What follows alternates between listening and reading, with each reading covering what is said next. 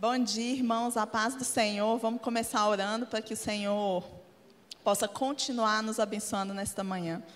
Senhor Deus, eu quero te agradecer pela tua presença que é palpável nesse lugar, Senhor. Te agradecer pelo privilégio que nós temos em comunidade de louvar o Senhor, de contemplarmos a tua glória, de vivermos na tua presença, Senhor. E nós queremos te dar graças nessa manhã mais uma vez, Senhor, e pedir ao Senhor que na tua infinita graça e misericórdia, Senhor, o Senhor usa esse vaso tão falho que eu sou para manifestar a tua palavra, Senhor. Que nesta manhã o Senhor venha trazer ao nosso coração aquilo que o Senhor mesmo, pelo teu espírito, nos quer comunicar, Senhor.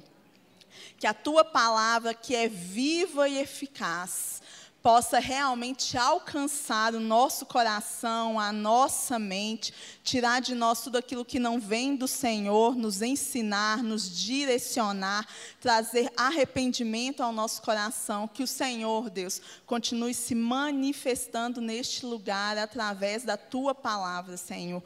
E use a minha vida como esse instrumento tão falho, mas que seja poderoso nas tuas mãos, por causa do teu poder e da tua graça, Pai.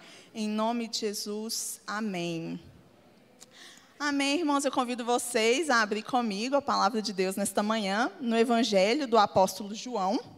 Nós vamos ler o, verso, o capítulo 18, dois versos só, 37 e 38.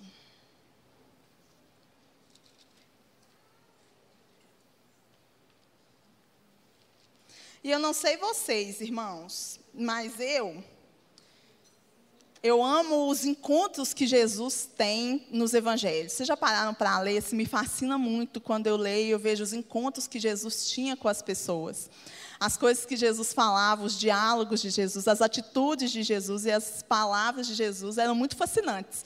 Jesus quase nunca fazia aquilo que se esperava que ele fizesse, tinha um comportamento que as pessoas no seu entorno é, imaginassem ou esperassem. E isso faz para mim com que a leitura dos evangelhos seja tão viva porque a gente consegue ver mesmo e se impressionar, se fascinar. Eu fico fascinada com todas as leituras dos encontros que eu faço, né, que Jesus teve com as pessoas.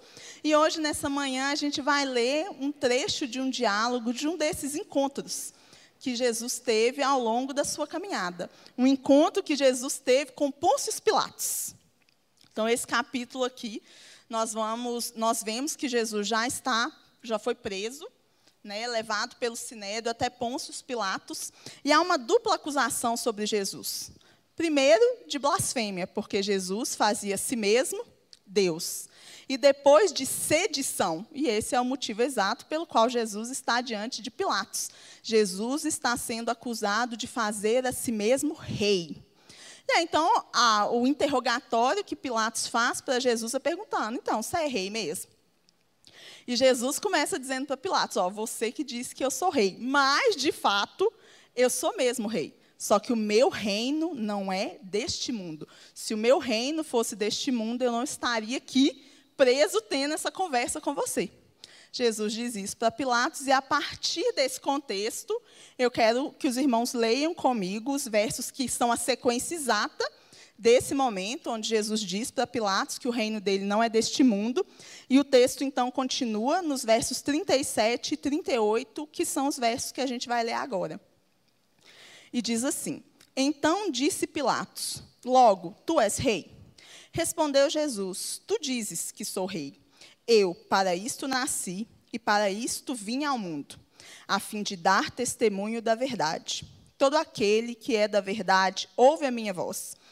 Perguntou-lhe Pilatos: que é a verdade? A pergunta de Pilatos, gente, é a pergunta de um milhão de dólares. Se a gente tivesse naquele programa do Silvio Santos, que acho que nem existe mais, o show do milhão, essa que é aquela pergunta lá, a do um milhão. O que é a verdade? E Pilatos, a gente sabe, é um homem da antiguidade, ele viveu na antiguidade, mas eu acho que Pilatos se assemelha muito ao homem pós-moderno. Por quê? Pilatos estava diante da verdade, perguntando para a verdade o que era a verdade, e ele não reconheceu a verdade e deu as costas para a verdade. O texto diz que Pilatos faz essa pergunta para Jesus, mas então ele se vira de novo para os judeus e segue a vida. Pilatos podia ser muito pós-moderno. Essa é a realidade onde a gente vive hoje, né? Hoje a gente vive aí no que os sociólogos, historiadores chamam de período sócio-histórico-cultural da pós-modernidade. E o homem moderno, aquele que veio lá do iluminismo, já era um homem bem arrogante, né, gente? O homem moderno lá do iluminismo era aquele homem que chegou à conclusão que ele podia conhecer a verdade por conta própria. Então, o ser humano começou a pensar que ele era capaz de descobrir a verdade por conta própria, através da sua racionalidade, através da ciência, e o homem moderno excluiu Deus da equação. O homem pós-moderno, que é o período onde nós vivemos, foi mais arrogante ainda. Porque o homem pós-moderno não é o homem que diz assim, não, eu vou descobrir a verdade por conta própria. Não, esse é o homem que diz, eu vou inventar a verdade. A verdade é aquilo que cabe dentro dos meus conceitos, valores, ideologias, vontades, desejos. Qual que é um dos pilares da pós-modernidade? A relativização. A verdade se tornou relativa, a moralidade se tornou relativa, os valores se tornaram relativos. Por quê? Porque agora o homem diz o que é a verdade de acordo com o seu bel prazer. A verdade agora ela é subjetiva, ela é fluida, ela é relativa, ela é líquida. Sou eu que determino o que eu sou, o que eu quero, o que é verdade para mim. Por mais bizarra que essa verdade seja. Outro dia eu vi um vídeo extremamente bizarro de uma moça que falava que era um gato. E ao invés das pessoas levarem essa moça para um tratamento psiquiátrico, as pessoas falam assim, gente, mas ela é um gato. Essa é a verdade dela. Se ela é um gato, deixa ela miar por aí, passar essa vergonha em público, todo canto que ela vai. Nós vivemos a pulverização da verdade. Agora o ser humano criou a sua própria verdade. Quem decide a verdade sou eu. Se a minha ideologia diz para mim que isso é verdade, se o meu bem-estar diz para mim que isso é verdade, se a mídia que eu sigo, o cara lá do Instagram diz para mim que isso é verdade, então está certo. Isso é verdade. A pergunta de Pilatos, gente, nunca precisou de uma resposta tão urgente quanto ela precisa na nossa geração hoje. A pergunta está aí ecoando: o que é a verdade? O negócio é que eu e você sabemos, não o que. Quem é a verdade? A Bíblia diz para nós, o próprio Jesus diz: Eu sou o caminho, a verdade e a vida. Nós sabemos quem é a verdade, nós sabemos quais são os valores da verdade, nós sabemos qual é o comportamento da verdade, nós podemos conhecer a verdade, sabemos onde encontrar a verdade, conhecer a verdade, saber o que a verdade pensa. Basta abrir as páginas da nossa Bíblia. A pergunta que fica é: se nós conhecemos a verdade, se nós temos a verdade, se nós experimentamos a verdade, por que nós não estamos sendo capazes de anunciar a verdade para o mundo aí fora? Por que, que a gente ainda não transformou a vida das pessoas? se no mundo onde ninguém sabe onde, é, o que é verdade, onde está todo mundo perdido, batendo cabeça aí para tentar descobrir o que é verdade, a gente tem a verdade. Mas parece que a gente envelopou a verdade. Porque se nós temos a verdade, o mundo continua tão carente dela. As pessoas estão perdidas, estão perdidas a ponto de achar que é normal um ser humano querer ser um gato. As pessoas estão perdidas, perdidas aí na sua ansiedade, na sua depressão, perdidas na sua na falta de senso de propósito, sentido, razão. Nós estamos assim, ó, onde que eu estou, para onde que eu vou. Ninguém está sabendo. Mas nós temos a verdade. Então, o que, que nos falta? Eu acho que nos falta ter a convicção que Jesus tinha a respeito de si mesmo. Jesus chegou diante de Pilatos, e o que, que Jesus disse? O que Jesus disse podia ser resumido em duas palavras, que a gente precisa introjetar para a nossa vida. Jesus sabia que ele tinha um propósito. Eu, para isso, nasci. Eu, para isso, vim ao mundo. Jesus sabia qual era o propósito. E qual era o propósito? A verdade. Eu, para isso, nasci e para isso vim ao mundo para dar testemunho da verdade. Esse era o propósito de Jesus. Na semana passada, eu não estava aqui, mas eu ouvi o culto na minha casa e eu ouvi a palavra que o pastor Gustavo deu. E aquela palavra testificou no meu coração muito, inclusive sobre o que falar nessa manhã, porque ele falou sobre nós entendermos que somos filhos, nós entendermos a nossa filiação, entendermos que a nossa filiação traz para nós uma série de promessas. Somos herdeiros de Deus, co-herdeiros com Cristo. Mas ele citou também que isso traz embutido no seu bojo o propósito. E aí ele citou o famoso verso de Romanos 8, 28. Todo mundo aqui conhece Romanos 8, 28. Acontece que a gente costuma picar os versos bíblicos. Vocês já viram isso, gente? A gente fala os versos bíblicos meio picado, assim. Não sei se a gente não decora tudo, se a gente esquece, o que acontece. Porque a maioria das pessoas fala Romanos 8, 28, mas eu não vejo tanta gente assim chegar no final. Porque o texto começa dizendo: todas as coisas cooperam conjuntamente para o bem daqueles que amam a Deus. Não tem um ponto. Tem a vírgula. Para aqueles que são chamados segundo o seu propósito.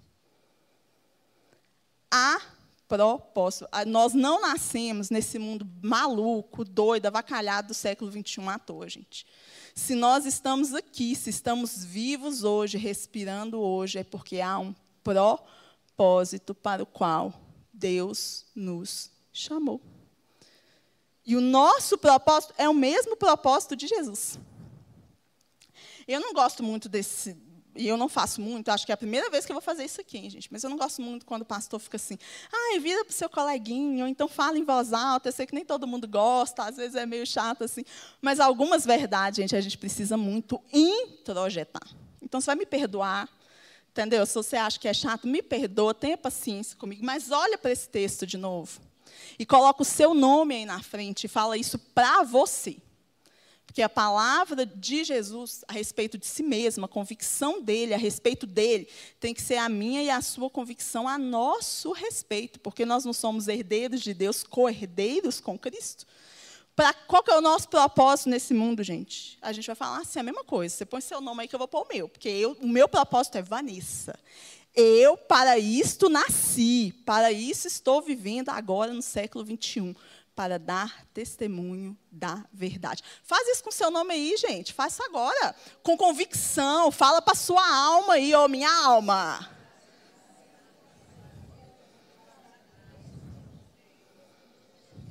E, gente, a gente precisa introjetar essa verdade no nosso coração.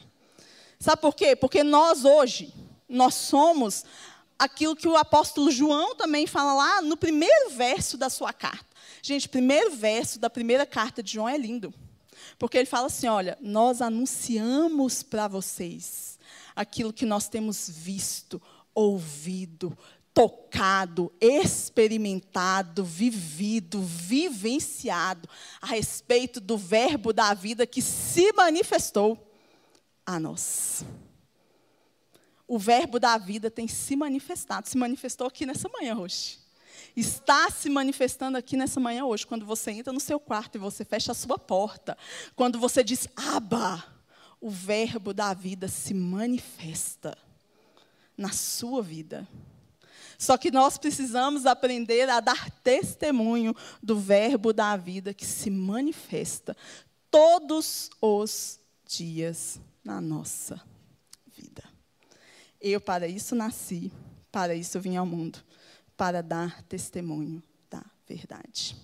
Eu tenho lido ultimamente o livro de Ezequiel. E é um livro difícil, né, gente? Ezequiel é um profeta, assim, que às vezes é um livro difícil de a gente ler. Ele teve umas visões, assim, que são bem malucas, algumas, assim, dão até medo na gente, né? Quando a gente vai ler Ezequiel, a gente fica assim, meu Deus. Né? À toa que ele ficou embasbacado, que ele ficou arrebatado, que ele ficou uns dias até sem falar, depois que ele teve a visão da glória de Deus. Tamanho são aquelas visões que ele teve. Mas o Senhor tem falado muito comigo, através do livro de Ezequiel para nos lembrar que hoje nós somos os atalaias de Deus no mundo que a gente vive. Ezequiel foi chamado para ser uma atalaia. E só para contextualizar você, né, quem foi Ezequiel, onde viveu, o que comia, comia umas coisas estranhas, gente. A Bíblia diz isso mesmo. Mas quem foi esse tal de Ezequiel? Ezequiel foi um profeta né, que viveu durante o período do exílio na Babilônia.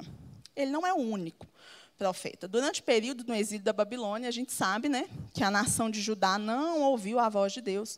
Vários profetas que tinham vindo antes, como o profeta Isaías, testificaram que o povo iria para o cativeiro por estar sendo rebelde à voz de Deus.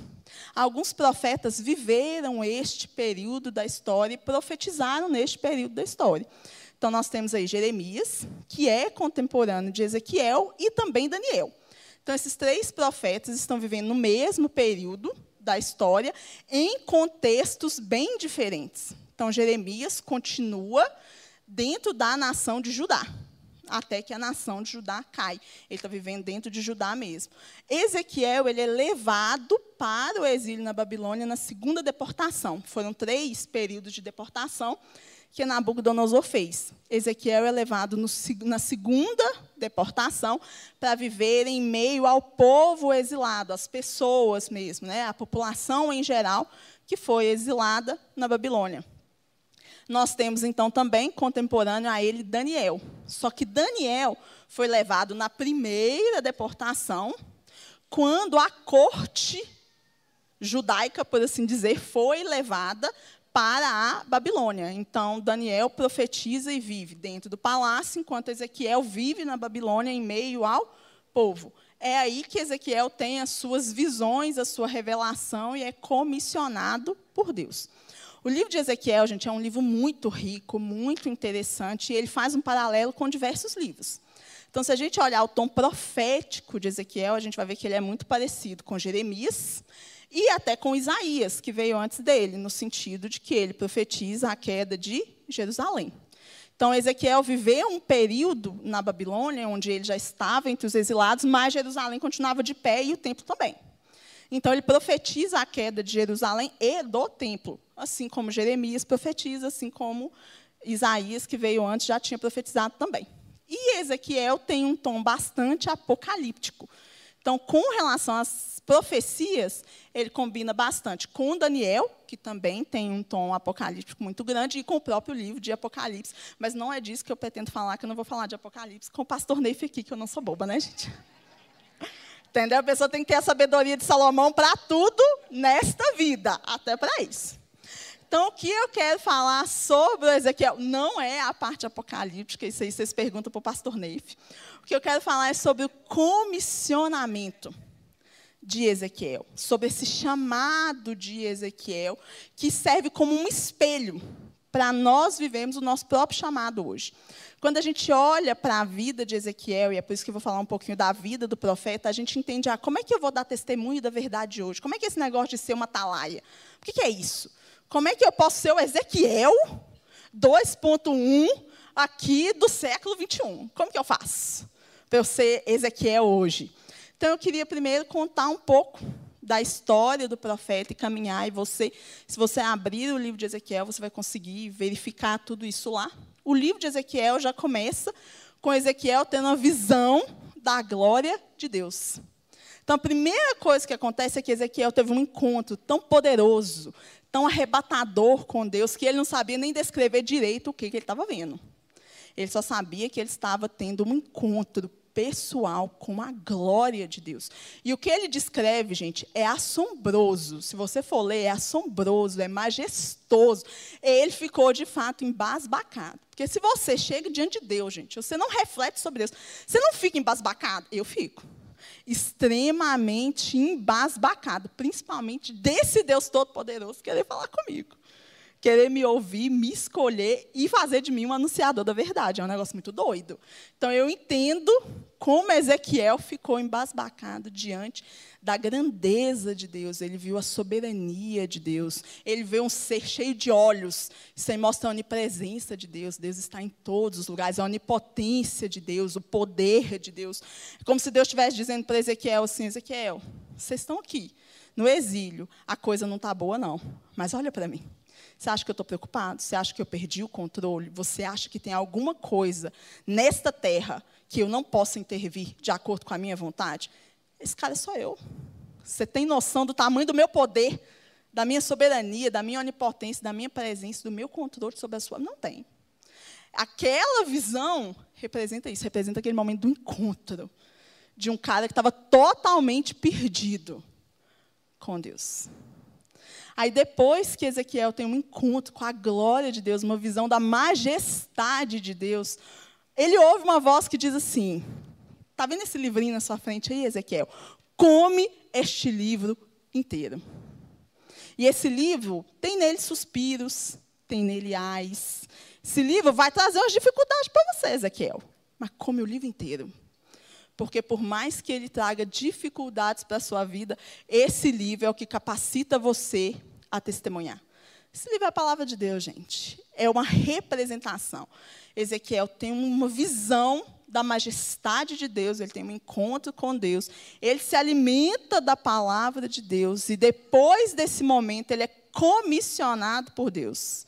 Aí lá no capítulo 3, tudo isso que eu estou contando, gente, é capítulo 1, 2 e 3 só. Chega lá no capítulo 3, então Deus comissiona Ezequiel. Diz Ezequiel, agora você vai ser uma atalaia à casa de Israel. O que é uma atalaia, gente? A figura que Deus usa para representar o chamado de Ezequiel é do cara da trombeta. Nas cidades, a gente tem que lembrar, né, eram cidades geralmente fortificadas, muradas, havia muitas guerras, muitos inimigos. Então, tinha o caboclinho lá, que ficava em cima da torre de vigia em cima da muralha, né, tinha as torres de vigia, o lugar mais alto ou o monte mais alto. Esse cidadão, ele ficava lá em cima e ele estava na torre de vigia. Primeiro, ele era um vigilante. Ele era uma pessoa que estava em constante vigilância para poder anunciar para o pessoal lá embaixo se eles sofressem um ataque, para eles poderem se organizar com antecedência. Então, esse cidadão era o atalaia. Você podia ser um bom atalaia, você podia ser um ruim atalaia. A gente tem exemplo de um atalaia muito ruim. Abner e os seus homens. Eles estavam dormindo em vez de falar para Saul, olha, não tinha ninguém vigiando o acampamento de Saul quando Davi entrou lá e cortou um pedaço das vestes de Saul. Faltou o que para Saul, gente? Atalaia, faltou vigiar, faltou prestar atenção. Quando viu, já estava lá na situação que pensar assim, a sorte é que era Davi, né, gente? Mas nem sempre a gente vai dar a sorte de ser Davi. Então a gente precisa aprender a primeira coisa. Uma era um cara que vigiava. Ele estava sempre atento ao seu entorno. Por quê? Porque se ele não avisasse desse ruim, gente, a culpa era dele. Qual que ia ser a cabeça, a primeira cabeça cortada? Uai, era dele, porque não foi ele que avisou. Se viesse a desolação, estava na conta dele. Então, Deus traz esse exemplo para se comunicar com Ezequiel e dizer: Ezequiel, você vai ser então um atalaia. E o atalaia era esse que tocava a trombeta. O cara tocava a trombeta. Já era o ministério de tocar trombeta. Esse é o nosso ministério, gente. A gente tem que tocar a trombeta para esse mundo que está perdido e anunciar. Mas o que eu acho interessante no ministério de Ezequiel é que ele não só anunciou verbalmente. Ezequiel não era só uma pessoa que foi comissionada para ir para um povo hostil. E Deus falou isso para ele desde o início. Falou assim, ó, oh, Ezequiel, este é um povo rebelde e hostil. Não estão afim de te ouvir. Vai dar comichão nos ouvidos deles. Eles não estão afim de ouvir a verdade. Esse povo vai te hostilizar, esse povo não vai querer te ouvir, esse povo vai falar que não tem nada a ver isso que você está falando. Alguma semelhança com o nosso tempo ou não, gente? Nenhuma, né? Só acontecia com Ezequiel. Mas Ezequiel foi comissionado a ir para um povo hostil, não apenas para verbalizar. Ezequiel foi comissionado, gente, para ser um testemunho vivo. É isso que eu acho mais legal no livro de Ezequiel. É que as coisas que Ezequiel fazia, as atitudes de Ezequiel, a vida de Ezequiel, as coisas que aconteciam no cotidiano dele e na vida dele, e a forma como ele agia e reagia a essas coisas, já eram um testemunho. Então, só para dar um exemplo para você, tem uma hora que Deus chega para Ezequiel e fala assim: Ezequiel, sabe aquela sua esposa que eu sei que você ama tanto? Aquela mulher que é tão preciosa aos seus olhos? Pois é, eu vou tirar ela de você. Porque a morte da sua esposa vai simbolizar a destruição de Jerusalém. E a sua desolação por perder aquilo que você mais ama vai significar a desolação do meu povo diante da perda do templo e da cidade.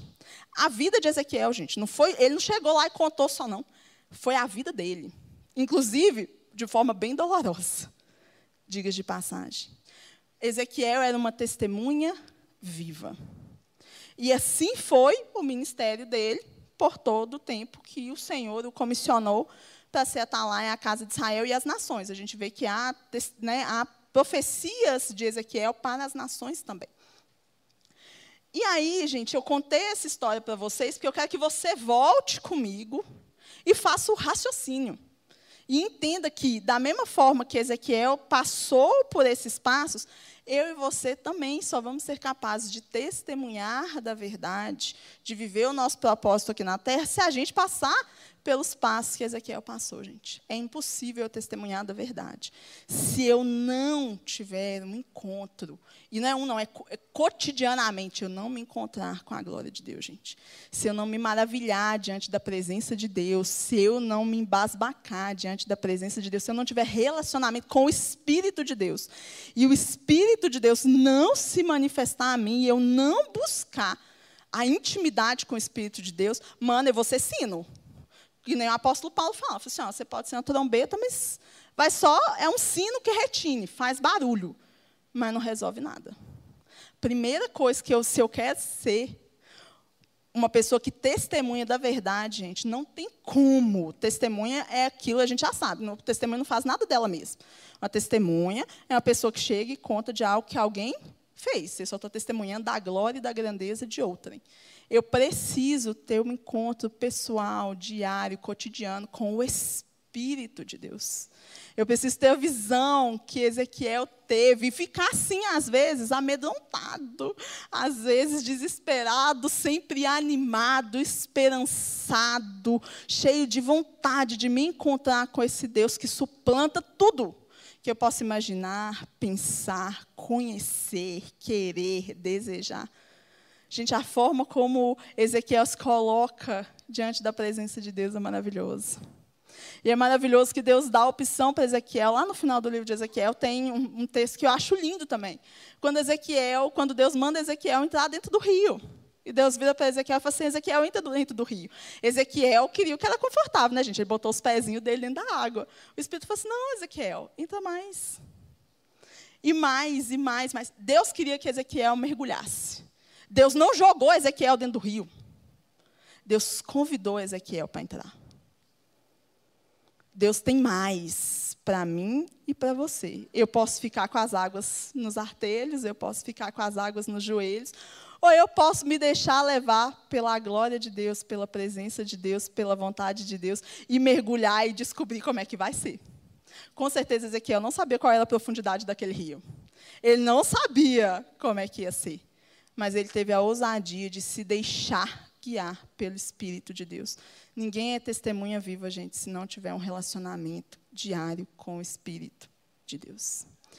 E ninguém é testemunha se não tiver um relacionamento diário com uma palavra de Deus. A gente é aquilo que a gente come. Jesus, inclusive, ele fala isso para os seus discípulos. Ele fala assim: ó, aquele que de mim se alimenta, por mim viverá. Gente, é a mesma coisa, ó, quem é, é, fitness aí, quem é personal trainer, quem, sabe, gente. Se você come só porqueira, a sua saúde vai ser lá uma grande coisa, né, gente? Vai ser como o povo falava assim, vai ser uma Brastemp, falava lá na minha época, né, gente? Essa piadinha já perdeu a graça. Mas eu sou da época da Bastemp, né, gente? Fazer o quê? Então, se você não se alimenta bem, você não faz lá seu exercíciozinho e tudo, a sua, né, a sua longevidade pode não ser tão grande assim, não é? Está atrelada, a sua saúde está atrelada àquilo que você come. Gente, espiritualmente é a mesma coisa. Às vezes a gente está tão preocupada com a saúde física que a gente pensa direitinho em comer a salada, e a gente pensa direitinho que tem que comer o giló, mesmo que você não goste de giló, porque você está preocupado com a sua saúde. Mas na hora que chega no espiritual é só lixo que a gente recebe. Recebe lixo da televisão, recebe lixo do YouTube, recebe lixo do livro, quando abre um livro, recebe lixo de tudo quanto é coisa. E vai botando aqui para dentro da nossa vida espiritual. E aí acho que está tudo certo. Aí você, quer testemunhar o quê, gente? Você vai testemunhar a Netflix que você assiste? Você vai testemunhar a novela da Globo que você vê? Que eu espero que ninguém aqui veja, pelo amor de Deus, Jesus, amém, Senhor, tem misericórdia. O que, que você vai testemunhar? Você vai testemunhar o Instagram que você fica nele o dia inteiro? Aí você vai testemunhar da vida dos outros. Aí. Como é que nós vamos testemunhar da palavra de Deus se a gente não come a palavra de Deus? Jesus diz: aquele que de mim se alimenta por mim, viverá. A gente passou um ano aqui, eu acho, gente, estudando o livro de Hebreus. E acho que é lá em Hebreus 5, o autor fala isso. Ele fala assim, gente, vocês já deviam ser tudo mestre. Mas vocês estão tudo no leite. Vocês estão confortáveis onde estão. E aí eu ouço muita gente falando isso, falando assim, ah, Vanessa, mas eu leio. Mas quando chega assim, ah, é êxodo, eu pulo, né? Porque giló, não, não gosto de giló, para que eu vou ler o giló? Entendeu? Para que eu vou comer o giló? Então eu pulo êxodo, aí eu pulo Ezequiel, aí eu pulo, eu vou ficar, vou ler só primeiro e segunda Pedro, que é bem pequenininho. Primeiro e segunda Pedro é maravilhoso, gente. Mas eu tenho que me alimentar da palavra de Deus. E se aquilo está difícil para mim, glória a Deus, eu vou procurar aprender mais, eu vou procurar conhecer mais. Tem Devarim aqui, ó, gente. Tem a Elis maravilhosa dando aula de hermenêutica para ninguém interpretar errado as escrituras. Tem grupo das Magnólias aí, ó, para você aprender e crescer no seu conhecimento das escrituras. O que não falta é meio para você crescer no conhecimento das escrituras. O que falta na gente, vamos ser sinceros, é vontade. Entendeu, gente? Só que aí vão lembrar do que Deus falou lá no início, quando Deus chega diante do Caim que ia matar o Abel, fala assim: Caim, o seu desejo será contra ti, cabe porém a ti dominá-lo. Nem sempre eu vou estar super empolgado para ler minha Bíblia. O seu desejo será contra ti, cabe porém a ti dominá-lo. Gente, eu não como giló porque eu gosto, eu como giló porque faz bem para minha saúde. É a mesma coisa. Eu tenho que me maravilhar com a palavra de Deus e eu vou aprendendo a me maravilhar com a palavra de Deus, gente. Mas eu preciso entender que também é um exercício. Se você nunca começar, porque sempre está difícil, você nunca entende, você nunca vai conhecer mesmo, não é? Você nunca vai sair do lugar onde você está. A gente precisa se alimentar cotidianamente da palavra de Deus. E lembre de novo das palavras de Jesus: aquele que de mim se alimenta, por mim viverá. Depois que a gente é alimentado pelo Espírito de Deus, pela palavra de Deus, a gente é, entende que a gente é comissionado por Deus para dar o testemunho da verdade que o próprio Senhor é. Como aconteceu com Ezequiel. Um testemunho vivo. Um testemunho que não é só você ficar que nem um sino retinindo na cabeça dos outros mas é lembrar que o meu testemunho tem que ser querigma e martíria. Eu acho isso lindo sobre a igreja primitiva, gente. O testemunho da igreja primitiva era querigma e martíria.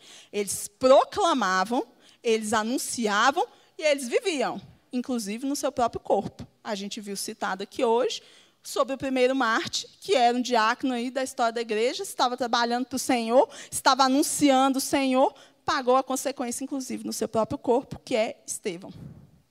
Ser martirizado é consequência da martíria. E nem é para todo mundo, gente. Mas é consequência de viver a martíria. O meu testemunho é encarnacional. Que a gente fala muito de testemunho, eu estava no culto que o pastor Ney falou isso, falou que a gente precisa aprender a ter um testemunho maduro. A gente precisa entender o que é ser uma testemunha da verdade. Não é ser papagaio de pirata. Principalmente porque a gente fica repetindo os versos sem conhecer os versos, aí a pessoa faz uma pergunta, aí a gente fica todo embolado e a gente quer enfiar Jesus goela abaixo das pessoas. A gente precisa ter maturidade para entender que o nosso testemunho é igual ao de Ezequiel. É o nosso comportamento, a nossa atitude, o nosso cotidiano, a forma como a gente age, como a gente reage às circunstâncias, a forma como a gente vive a vida. A gente precisa ter essa noção que Ezequiel tinha, para que a gente possa ser, então, atalaia nos dias de hoje. Eu quero terminar, né, porque já está dando meio-dia. Passa muito rápido o tempo aqui, gente, misericórdia. Mas eu não sei quantos aqui, gente, já viram a série The Chosen. Gente, se você quer assistir um negócio, assista isso, pelo amor de Deus. Já é a terceira vez que eu estou vendo, gente. Todas as vezes eu choro, eu rio, eu me emociono. Gente, se eu ver aquele ator um dia na rua, eu vou pular no pescoço dele agradecê-lo imensamente por fazer Jesus. Porque é muito legal ver aquilo ali na prática. E outro dia, eu vou dar um spoiler, gente. Se você não assistiu, entendeu? Já fica aí para você assistir. E também não é spoiler, né, gente? Porque tudo que está lá, a maioria das coisas está na Bíblia, tirando a licença poética. The Chosen, os escolhidos. A gente tem aplicativo, é super legal. Assistam mesmo, é lindo. Vocês vão rir, chorar depois vocês vêm e me agradecem. E tem um, eu amo todos os episódios, né, gente? Eu não sei qual episódio eu amo mais. Mas outro dia eu estava reassistindo, se não me engano, o episódio 4 da terceira temporada, da primeira temporada, que não tem terceira ainda, triste. Aí, esse é o episódio onde Jesus se encontra com Pedro e a gente tem aquela pesca maravilhosa e Pedro reconhece né, a santidade de Jesus a própria pecaminosidade, fala assim, Senhor, afasta de mim, porque eu sou um homem pecador. A cena toda é linda, gente, mas o que me chama a atenção é o que Pedro faz depois. Eu acho que já no finalzinho do episódio. Pedro sai daquele momento da pesca maravilhosa com Jesus e com os outros discípulos, e aí a mente de Pedro, focada nas coisas deste mundo, já começa a pensar assim. E ele verbaliza isso para Jesus. Fala assim, Nossa, mas imagina, Jesus, com o seu talento e a minha, o meu jeito de administrar negócio, a gente vai virar a maior indústria de pesca do Império Romano. Vamos abrir uma empresa de pesca aqui, porque olha o seu talento aí. E Jesus, gente, de forma tão graciosa como eu imagino que o Senhor faz conosco mesmo, Jesus riu da cara de Pedro. E Jesus vira para Pedro e fala assim: Pedro, eu te chamei para algo muito maior do que ter maior indústria de pesca do Império Romano. Eu te chamei para ser um pescador de homens. Gente, eu me enxerguei em Pedro. Sabe por quê? Porque muitas vezes eu só estou preocupada com os meus peixes eu estou preocupada com as minhas contas para pagar, eu estou preocupada com as coisas que me tiram sono à noite. E, gente, não estou dizendo que não é justificável. É justificável. Só que essas coisas são pequenas diante daquilo que o Senhor tem para nós. E Ele mesmo nos supre nessas coisas pequenas. Jesus tinha acabado de pagar a dívida infindável de Pedro em peixes. Tinha acabado de multiplicar os peixes, porque Pedro estava numa enrascada. Jesus supre a nossa necessidade, mas a gente tem que tirar os nossos olhos só dos nossos peixes. E entender que a gente é chamado como Pedro foi chamado. Pedro teve o privilégio de caminhar com Jesus. Pedro teve o privilégio de ser chamado e comissionado por Jesus. Pedro teve o privilégio de ter a sua mente reformada, reformulada, transformada à medida que ele caminhava com Jesus. E ele teve o privilégio de anunciar o Cristo. Gente, a trajetória de Pedro tem que ser a minha e a sua trajetória. A gente pode até começar pensando nos nossos peixes, mas a gente é convidado para caminhar com Jesus. E a gente vai fazer que nem Pedro. A gente vai pisar na bola, vai escorregar no quiabo muitas vezes. Pedro dava muita fora, gente. Mas Pedro foi tendo a sua vida ressignificada à medida que ele caminhava com o Cordeiro. Esse é o chamado para mim e para você, gente. Nós somos chamados como Pedro, a caminhar com Jesus cotidianamente, à medida que caminhamos com o Cristo ressurreto. Vamos nos entendendo nele, entendendo que as nossas motivações estão erradas, que tanta coisa que a gente queria ou pensava não é de fato importante. A gente vai tendo a nossa mente mudada, transformada, a ponto de a gente chegar um dia a ser aquele Pedro que falou assim: Eu quero ser crucificado de cabeça para baixo, porque eu não tenho condição de ser crucificado como meu Senhor. Pedro aprendeu, ele deixou de ser o cara que estava preocupado com seus peixes, para ser o cara que estava preocupado com o reino de Deus, com a expansão do reino, que falou assim: não me importa mais obedecer a Deus do que aos homens, e eu vou pregar o evangelho mesmo. E se der ruim, uai, meu amigo, deu ruim. Olha a diferença que Jesus, que a caminhada com Jesus fez na vida de Pedro. Essa é a diferença que tem que fazer na minha e na sua vida. Mas isso só é possível, gente, se a gente caminhar com Jesus.